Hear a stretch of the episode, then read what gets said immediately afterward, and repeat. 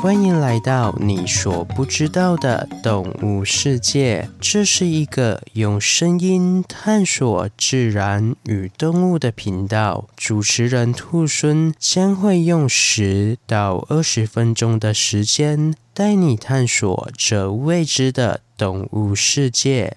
第四十九集，站着的鸟。各位听众朋友，大家好，我是兔孙。本次是由 Winnie 所投稿的主题，谢谢你的投稿。那一说到站着的鸟，我想对台语比较熟悉的朋友，应该很快就猜到答案了吧？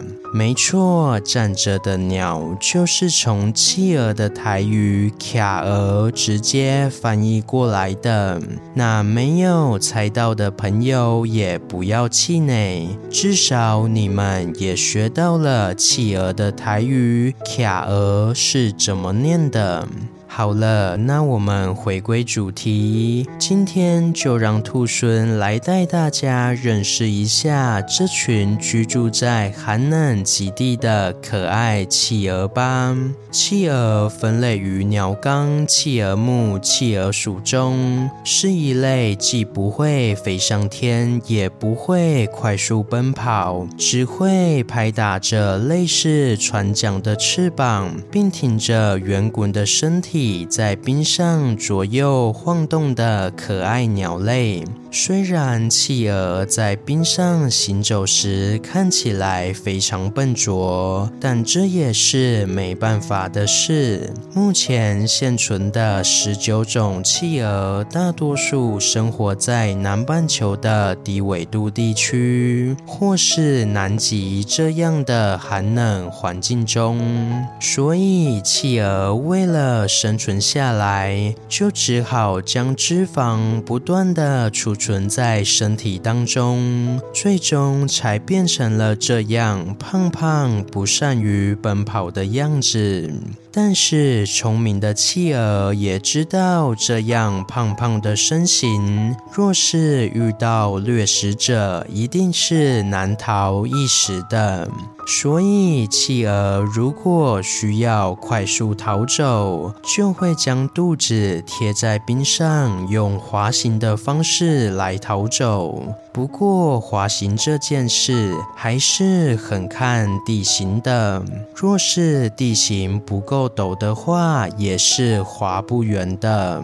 因此，企鹅在演化上，除了把技能值都点在御寒这点外，剩下的全部都拿去点在了游泳的技能上了，为的就是让在陆地行动缓慢的。企鹅可以有个发挥长才的场所，而这个场所就是在海中。企鹅在海中可以以时速十到三十六公里的速度快速前进，同时还会搭配脚趾间的蹼来作为船桨，进而控制前进的方向。而原先在陆地上没什么作用的翅膀，在水中就摇身一变，变成了强力的推进器，让企鹅。每一次振翅都像是加足马力的鱼雷一样，可以快速的冲刺。同时，企鹅在水中振翅的样子，就好像是翱翔于天空的鸟类一样。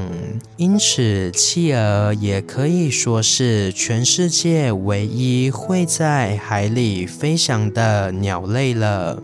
另外，兔孙再顺便问一下各位听众朋友，有没有想过，企鹅从水中起来时，为什么都不会结冰呢？其实啊，这个答案很简单，就是因为企鹅从水中起来的时候，羽毛上的水早就已经干了，所以当然不会结冰啊。这样听起来好像很简单，但是这边真正有学问的地方就在于企鹅到底是如何快速弄干羽毛的呢？那这个秘密啊，就藏在企鹅的羽毛中哦。通常住在越寒冷环境的企鹅，它们羽毛间的缝隙就会越小，甚至有些还可以达到纳米等级的程度。而缝隙越小，就代表密度越高，意味着水更不容易进到羽毛中。所以，企鹅的羽毛本身就起到了一定程度的防水作用。但是，这样还是不够的。企鹅为了在上岸时不带任何一滴水，所以在羽毛的根部还会产生出一种称为 p r i n oil 的油脂。这种油脂有非常好的疏水性及一定的保暖性。因此，企鹅一般在岸上时，就会用鸟喙将这个油脂由内而外均匀地涂抹在身体每个角落。如此一来，原本就防水的羽毛，就好像又多了一层黑科技的防水膜一样，让企鹅可以华丽地从水中上岸，又不会遇到羽毛结冰的困扰。真是非常的厉害呀！不过这时，聪明的听众朋友可能又会想问。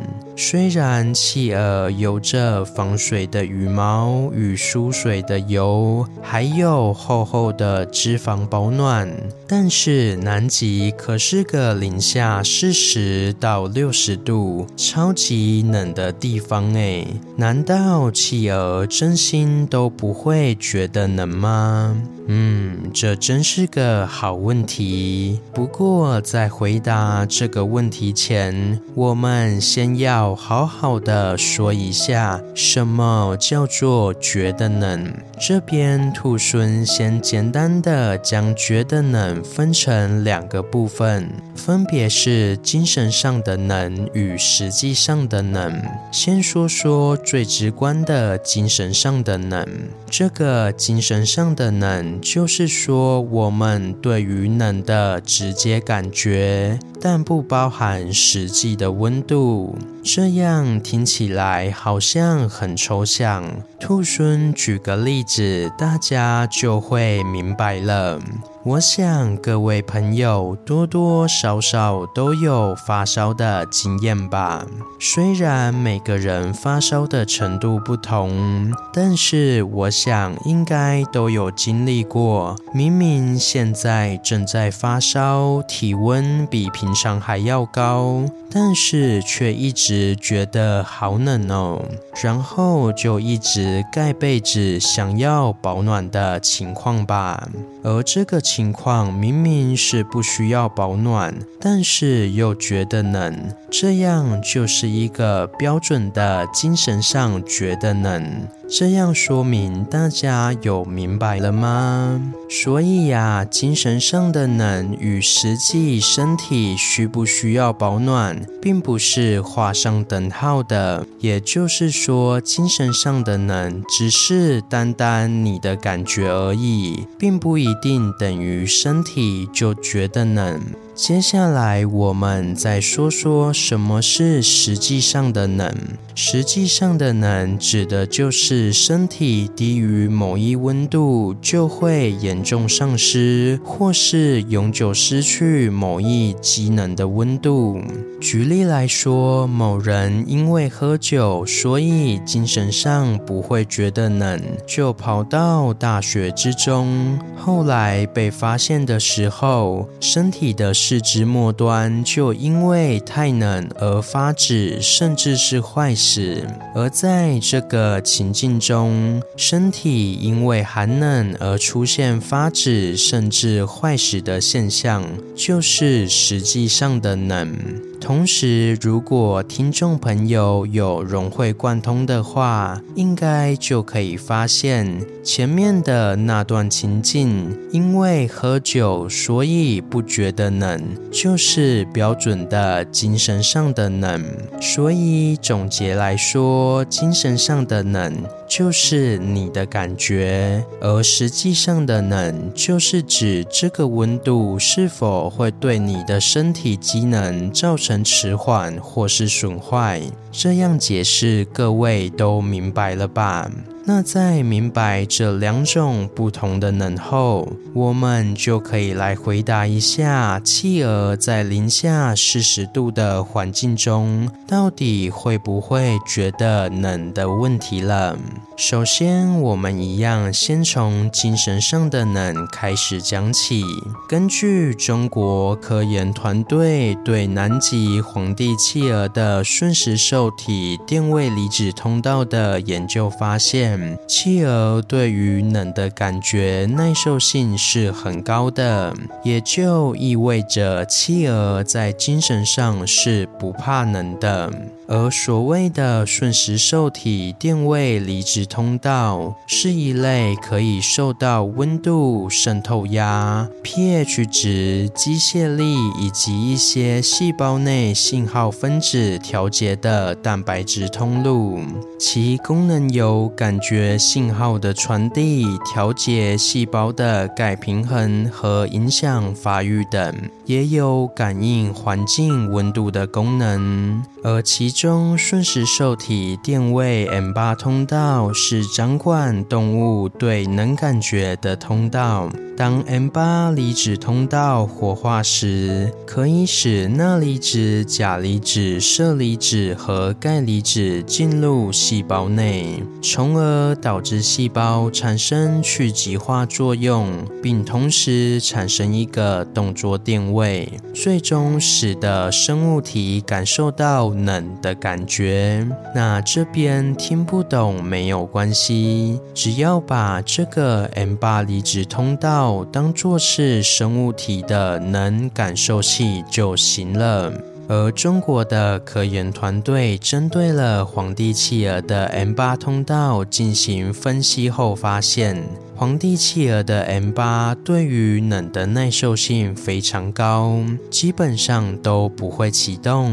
同时，研究人员也将企鹅的 M8 通道植入到小鼠体内，结果发现，植入企鹅 M8 通道的小鼠表现出异于其他老鼠的低温耐受性，并表现得更喜欢待在低温环境中。因此，研究人。人员总结，企鹅的 M8 通道对于冷的耐受性是异常的强大，所以企鹅在寒冷的环境中并不会觉得冷。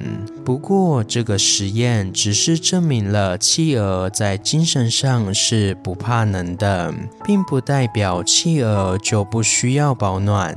接着，让我们来看看企鹅实际上的御寒能力有多强吧。企鹅身上的御寒能力主要是来自于特殊的羽毛结构与厚厚的皮下脂肪。企鹅身上大大小小的羽毛毛管都是中空的，所以可以将空气存放在里面，以此来达到类似保温瓶瓶保温的功效。同时，企鹅的羽毛下面还有一层非常厚重。的绒毛是一般鸟类的三倍厚，因此可以提供企鹅更上一层楼的保暖效果。而在这层绒毛下面，还有厚达两到三公分的脂肪层来形成坚实的防护。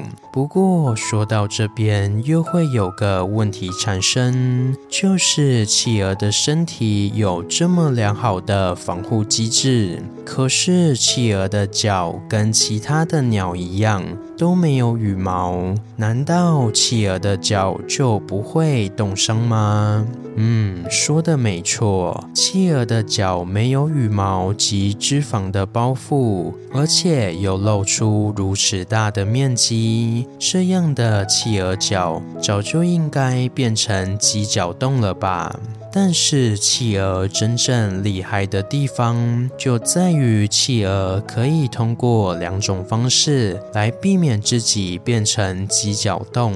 第一种方式是企鹅可以改变动脉血管的直径，来控制血液的流量，借此企鹅就可以控制血液通往双脚的血流量。在天气冷一点时，就减少血流量。在在天气热一点时，就增加血流量。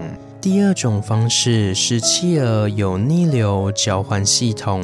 在企鹅接近脚部的动脉血管会分支成许多细小的血管，这些小血管会与静脉紧靠在一起，这样当脚部静脉较冷的血液要流回身体时，就可以受到动脉分支出去的小血管加热，所以从脚上流回身体的血液就不会是冰冷的血液。而是加温过后的温暖血液，如此一来，企鹅站在冰上就不会变成犄角冻了。好了，今天的故事就分享到这边喽。对企鹅有什么其他的想法，欢迎到底下留言。如果喜欢我的节目，也欢迎追踪订阅及分享给身边对动物、自然有兴趣的朋友吧。最后，如果想要鼓励兔孙的话，可以到 Apple p o c k e t 上给兔孙五星评价，或是到节目资讯栏上点开赞助页面，给予兔孙小额的回馈。同时，回馈的金额一部分也会捐给相关的动物福利机构哦。这样一来，除了可以给兔猻鼓励外，还可以做善事。那我是兔猻，我们下次见，拜拜。下集预告：最时尚的送信鸟。